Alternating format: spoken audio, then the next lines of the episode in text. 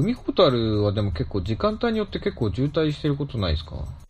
あー、ある、あの、週末はね、大変だよ。あのね、木更津のアウトレットができてから、もう帰り夕方5時とかになるともうガチガチ、週末は。千葉方面が混むんですかね？そうそうなると。えー千葉から神奈川に帰る方がすげえ混む。あ、そっちの方が混むんですね。なるほど。ガッチガチで。だまあね、4時、4時前ぐらいまでだったら大丈夫だ。全然空いてるけど。あのーこれ、どうしてもほら、船が、東京湾だからさ、結構な大型船も通さなきゃいけないから、もう海底トンネル化するしかなかったわけだけど、まあ最後千葉側ね、木更津が橋になってからね、気持ちいいんじゃない？でもこの間さ、ほんと最近走ったら、あのね、えーもう生まれてこの方、そこで最強の強風に遭いまして、まあもともと横風がさ、強いとこなんだけど、あのね、風速20メーター。スカちゃんはさ、俺よりもその風速に対して、これは危ないとか、多分あると思うんだよ、基準が。20メーターはやばいだろ。いや、やばいっすね。できれば走りたくないですね。はい横風がさ、いやもうね、あんな横風初めて、いや、何度もさ、峠の稜線上とかでさ、強風にはあったけど、やべやべ、倒れそうになっちゃったよさ、もうそんなね、高速道路走ってて横風で強い横風をずっとあ浴びたことがある人ってさ、いやもうまっすぐ走るためにバイク斜めになっちゃったよなんて体験あるじゃない？はいはい、ありますね。ねえ、斜めになりながらまっすぐ走るって、もうそんなのじゃないの。それが可愛らしい横風。風速20メーターは、まあ、何こう、当然さ、自然の風だからさ、ずーっと扇風機みたいに一定の強さじゃなくてさ、あの、走ってて、いや、すっげえもう揉まれてんだけど、その中で多分14メーター、15メーター、17メーター、10メーターで突然20がブンってくんだよ。で、そうするともう傾くじゃなくて、本当に走って、ずってこう、横に動いてるの。もう、なんちゅうのかな。あの、まあ、強制的に横に移動させられるような。そう。いやでもね、強制的に横にずれちゃったよ、強風でじゃないんだよ、もう。ワープしてるの、本当に瞬間的に。グッてこあう。もう。で、その時本当止まんなくてよかったなと思うけどさ、あの、そんな強風だから車もノロノロになっちゃって、もう止まるか止まんないかぐらいのところまでスピードが落ちた時に、一瞬、あ、ちょっと危ないから止まろうかなと思って、足をつこうとした瞬間にその、また強風が来て、もうね、あの、大人の男性で普通に足つきがあるバイクなのに支えらんない。それぐらいの強風だった。20メーター、なんで20メーターで通行止めにしねえんだろうっていうぐらいの、うんでね、あの、木更津側のさ、海ホタルってさ、道路の脇、横のさ、その、欄干っていうか、あの、壁の部分に、その、何、遮風板がないのよ。風よけの板がないの。ないですね。ただの。手すりなんだよ。そうそうそうそう。で、普通高速道路のさ、横風があるとこさ、よくあのトンネルから出た直後とかさ、壁立ててあるじゃん。ありますね。はい。ねえ、いきなり煽られないように。なんであれやらないんだろうってさ、その、金木さん出した時も思ってたんだけど、これすぐ横風さ、11メーターとかでさ、通行止めとかにしちゃうんだったら、もう壁作ればもっと安全になるじゃんってさ、若干見晴らし悪いかもしれないけど、車止めるよりも経済損失ないだろうって思ってたんですが、しばらく後にその風速20メートルの日に走りまして、あ、これ、風よけの板つけたら全部ぶっ壊れんだって。全部吹っ飛んでくるなって。確かに。あれ、沈下橋と同じで、壊れないように壁つけてないんだなって思いました。あー、なるほど。ああ、びっくりしたね、横風。景色がよく見えるようにじゃないんですよね。いやー、いやいや、それじゃないと思う。はあ、な、なんか貼り付けたらね、飛んでくるよ、強風で。うん。あの、遮るもんがないからね。はい。まあまあ、そ、そんな、あれでびっくりしましたよ。まあちょっと横風注意じゃないですよね。ああ、カレキューさんね、来月、長野に行けたら行きたいなっておっしゃってたんだけど、仕事休めないそうで残念、残念だな。ああ。今度ワインディンググリングリに一緒にね、走ろうかと思ったんですけどね。はい。また機会がありましたらぜひご一緒しましょ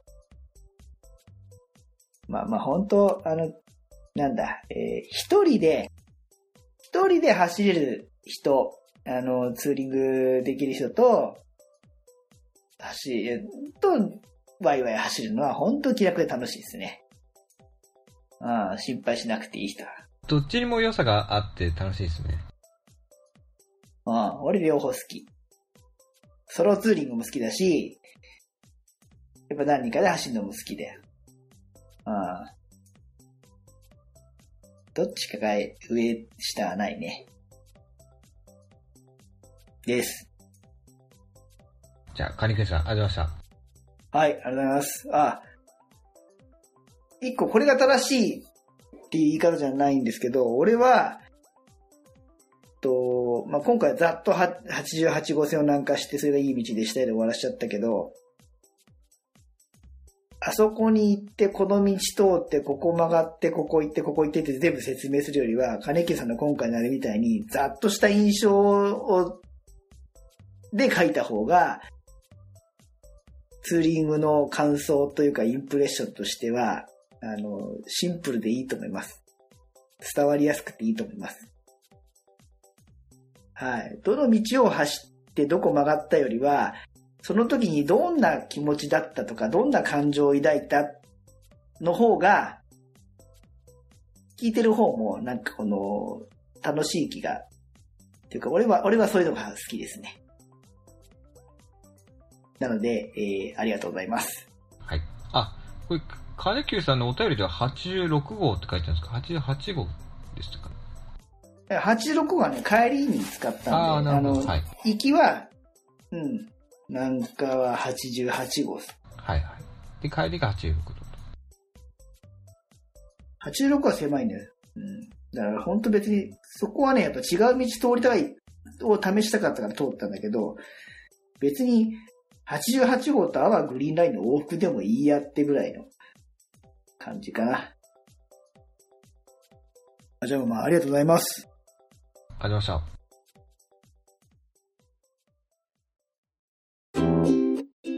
V トークラジオは6日、16日、26日の月3回配信予定です。難しいことを話すことはできませんが、長いお付き合いよろしくお願いします。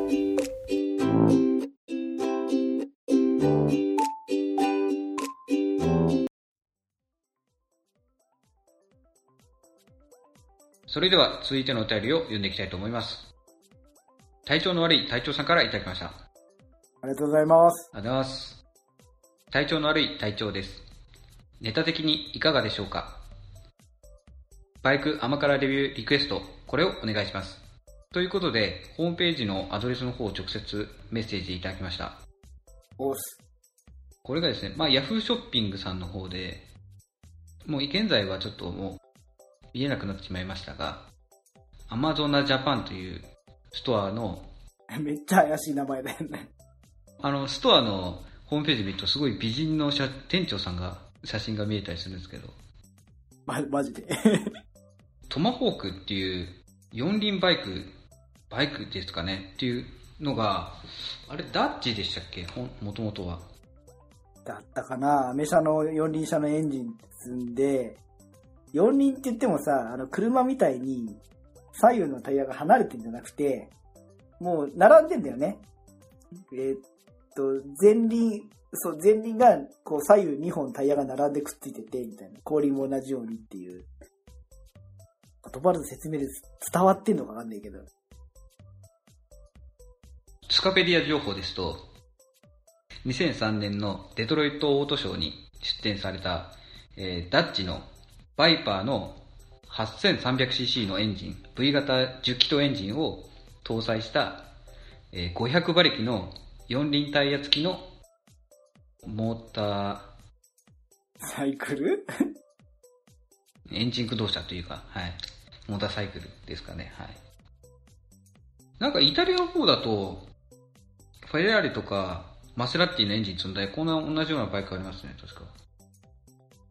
本当？いやそれ知らねえよ。名前忘れて、またどうせしました。まあ、それの、ミニチュアというか、これエンジンは確か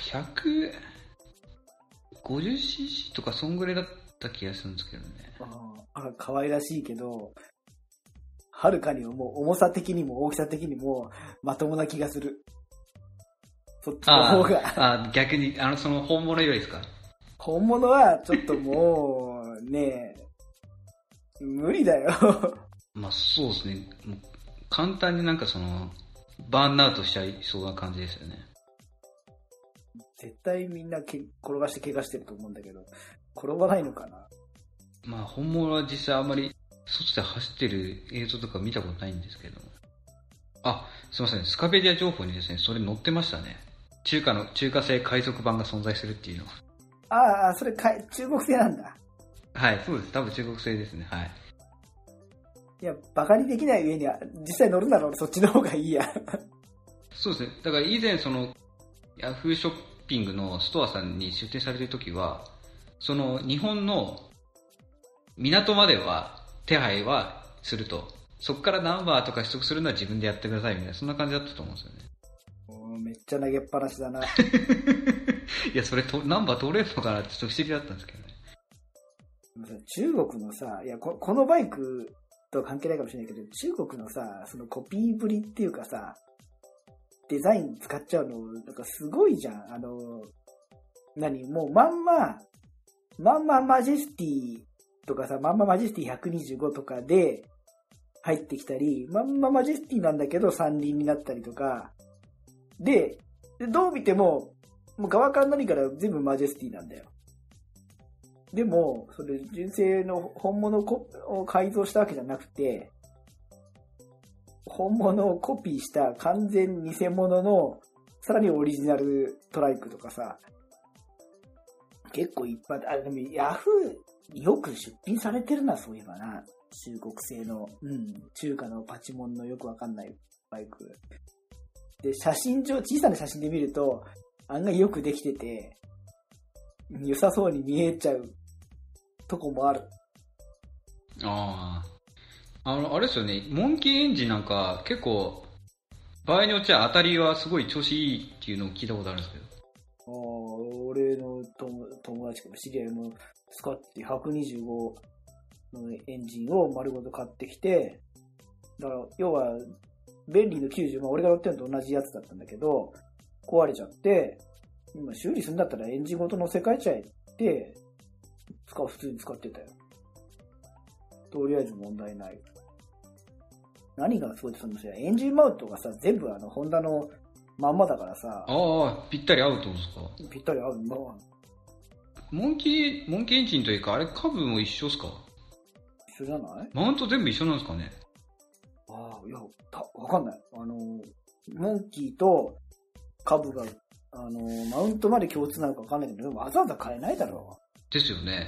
ってことはあれですよね、ジャズとか、マグナ50とかも一緒ってことですかね？みんないけんじゃねえの？この間、えー、あの、カブエンジンの、あなんだっけ、あの、モペットっていうかほら、完全にあの、自転車なのよ。フレームから何から、えっ、と、自転車のマウンテンバイクにカブのエンジンがついてるの。見たよ？そんで、オリーブグリーンっていうかさ、オリーブドラムの色で、パニアケース的なで感じにガソリンタンクの増量、増装タンクがついて、モデルガンのなんかライフルとか固定されてて、めっちゃサバイバルゲーム遊びます風なやっぱ今結構そういうミリタリーテイスト結構すごい流行ってますよね。もう、ちょっといいなと思っちゃって。ウインカーとかついてなかったからさ、日本の行動をそのまま走るにはあれ、ちょっとああ、ね、ダメだろうけど、あ、これ、これいいなと思ってた。結構さ最強マシンじゃねえのかなって。まあ中国製バカにできない。まあでもこれ、もうその乗り味も想像できないからね。写真を見つけて貼っときましょあ、そうですね。はい。後で、写真は多分保存、どっかに保存してあるはずなのでむしろ本物のマシンだったらすぐ出てくんだろうけどな。あそうですね。はい。あとパチモンのバイクもじゃあ俺もオークションのアホから探してみるよ。今でもあんのかなって。いろんなパチモンを探しています。あわかりました。はい。はい。インプレはできないですけど、甘からどうしますか？甘辛、えー、どっち？そうパチモンの甘辛でしょ？あ、そうですね。パチモンの方ですね。辛口。最近中国製もバカにできねえからな走る、走るものそれ作ってくるさ、何？作り上げるオリジナリティっていうか、バイタリティすげえな。あいや品質の悪さとかうんぬんとは別に、あの、は走る状態で組み上げてくるわけじゃん。あ、そうですね。ねえ、仮に何かトラブルというか問題があるバイクだとしても、すごいなと思うね。確かに、バイタリティがすごいですね。うん。いやもう、あ辛口じゃなくてちょっと、感心しちゃう。その中国のパワー厚さに。で、甘口。この、なんだろう、パチモンのくせに、ものすごくイメージをよく捉えていて、で、ちゃんとこれで曲がるんだったら、すごいなと思いますよ。だって、そもそもオリジナルがまともに走るのか、俺は構造的に想像がつかないんだもん。転ばないで走れんのかなっていう。まあ、絶対ポジションとか快適じゃないし、ちょっと見せびらかして、遠出しようとかさ、実用上使えるバイクじゃないけど、うーん、なんだろうな、ソーセージが、ソーセージにまたがって走ってる感じ？うーん、まあ、バナナボートとかああいう感じですか？あーバナナボートだね。そうですよね。コーナーリングはちょっとどうなのかなって感じはすごいしますね。絶対怪我するよ。まあちょっとこれ、これはさ、まず、普通のバイクじゃないからさ、ちょっと、なんだ、リスナーさんにも見てもらって、それで判断してもらおうぜ。まあ、これパチモンさ探す過程で、走ってる、走行することに関してのなんか、インプレが見つかったらちょっと調べてまた発表しますよ。いっそ、ミニチュアはなんか車のタイヤか、もうもしくはもうバイクタイヤで一輪とかだったらもうちょっとこう、どうせ買わないけどよかったかなっていう。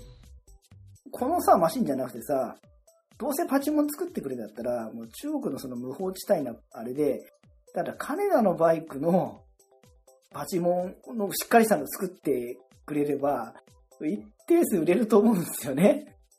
か、金田、アキラの、アキラに出てくる赤いさ、金田、たまに、あの、ヤフーで出てますよね。あ、オークション、ヤフオクか。ヤフオクで、フォルツァとか、ああいうのをカスタムして、同じような感じのやつ出してらっしゃいますね。いや、でもま、まだ足りないんだよ。だから前、その BSU さんだったかな、福岡のショップが作ってたぐらいのクオリティのやつを、ぜひ、こう、中国の方で、いや、それ推奨しちゃダメか。パチモン作れって。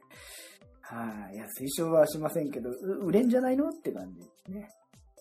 同じ無茶するんだったら、そっち、どうかしらと。よくあの、正月明けのオートサロンに、何年かに1回ぐらいなんか出店ってありませんかね？ちょく、ちょくちょく似たやつなんだよ。だからみんなさ、引きずってんだよ、あれを。もう、30年近くさ、どうにかああいうもんに乗れないもんかというか、走れるようなもんができないか、みんな引きずってんだから、正気だと思います。俺もちょっと乗ってみたいな。それこそ、もっとこう、電動バイクがどんどん航続距離伸びるようになってきたら、もう別にあれでいいですよね。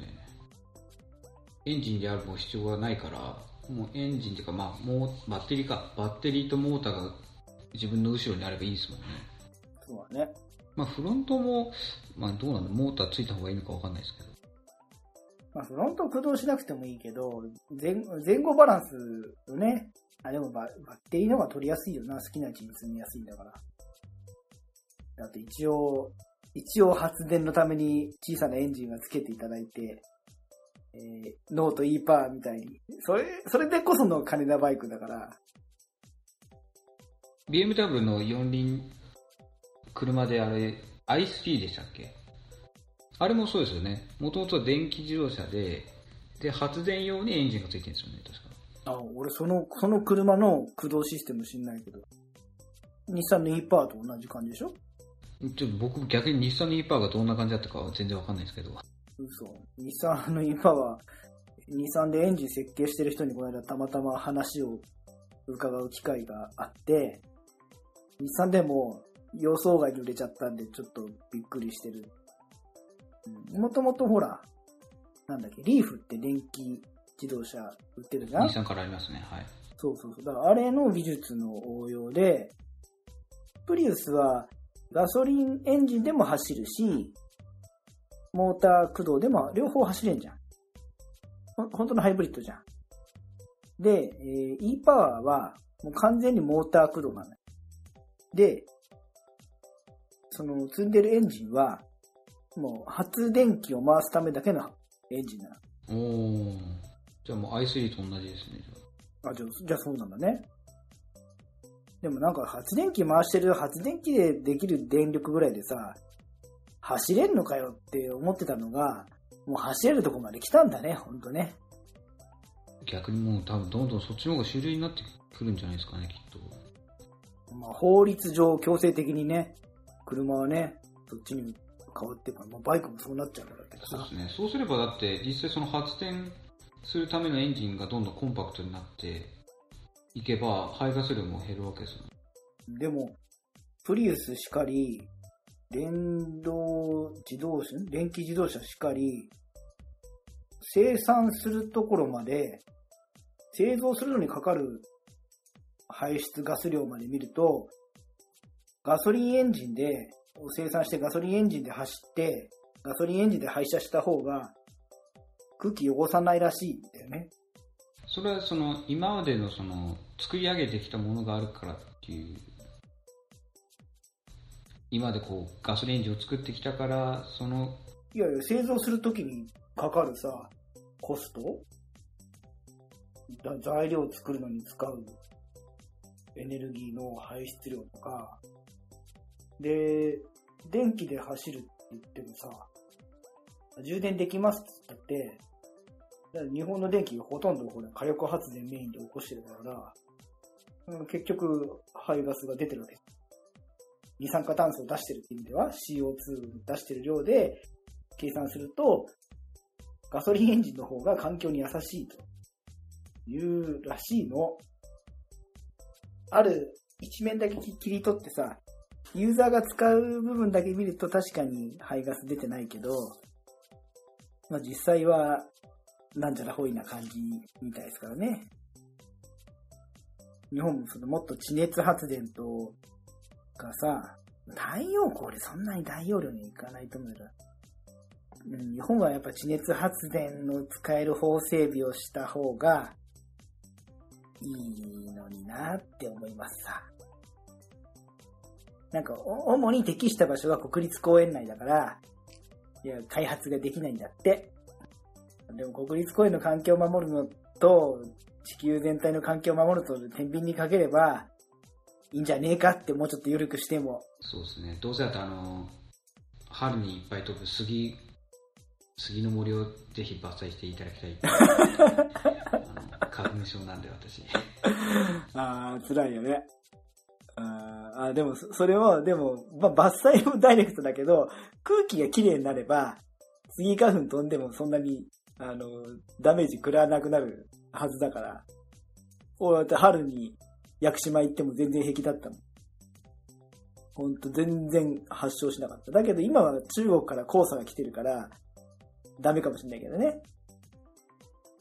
うん黄砂ってかまあ中国の排気ガスがさ、流れてきちゃうから。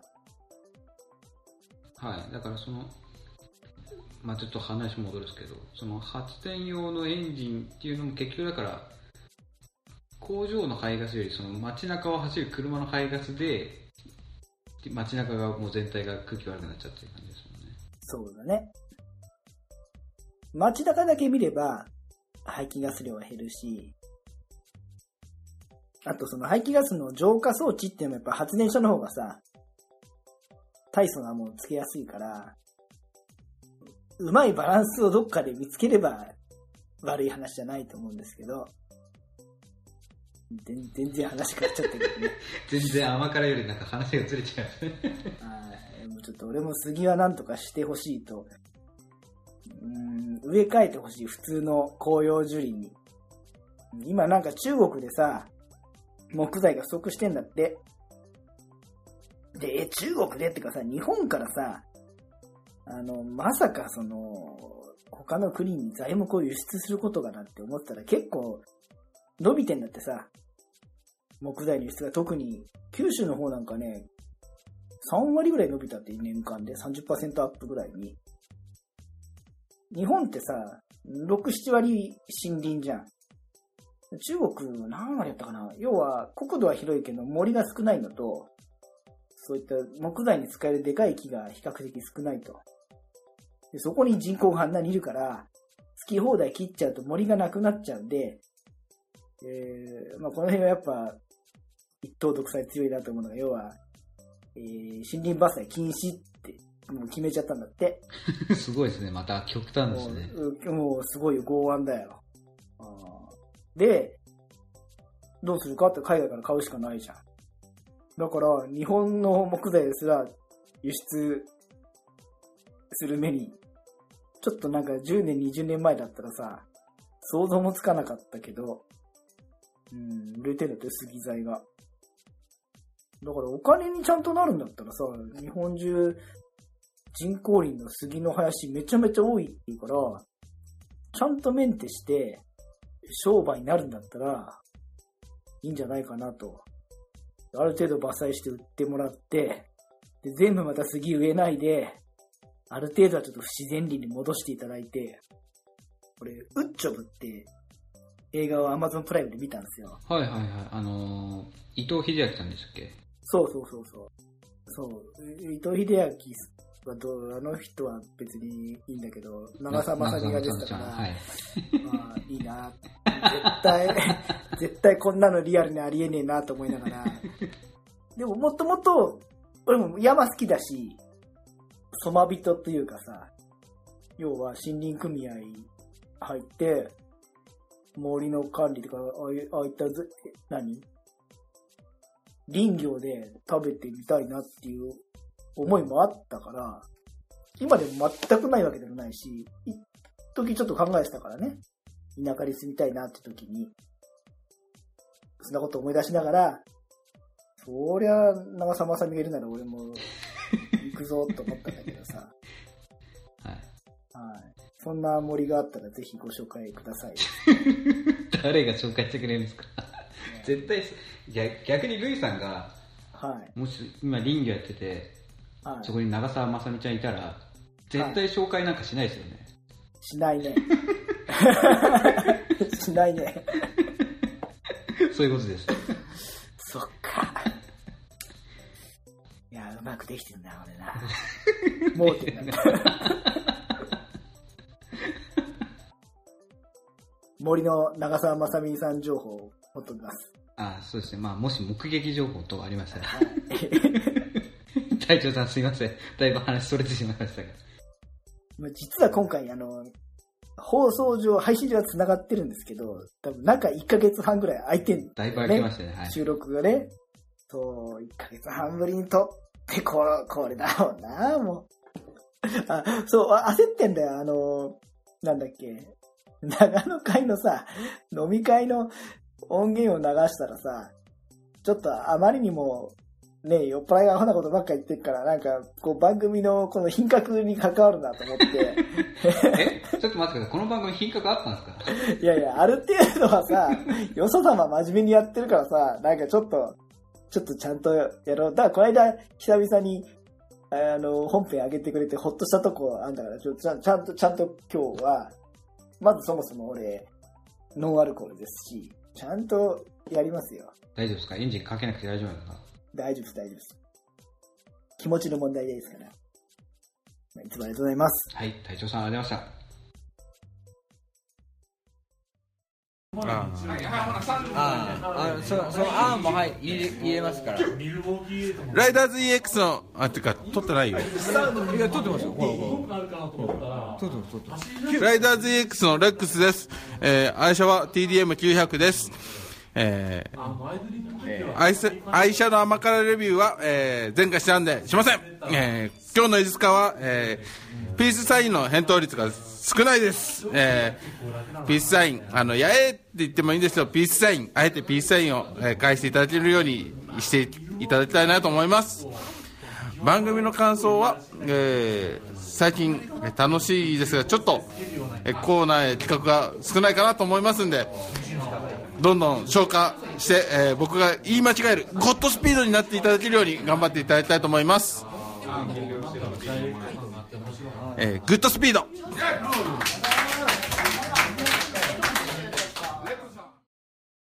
今回はここまで。次回に続くイエーイ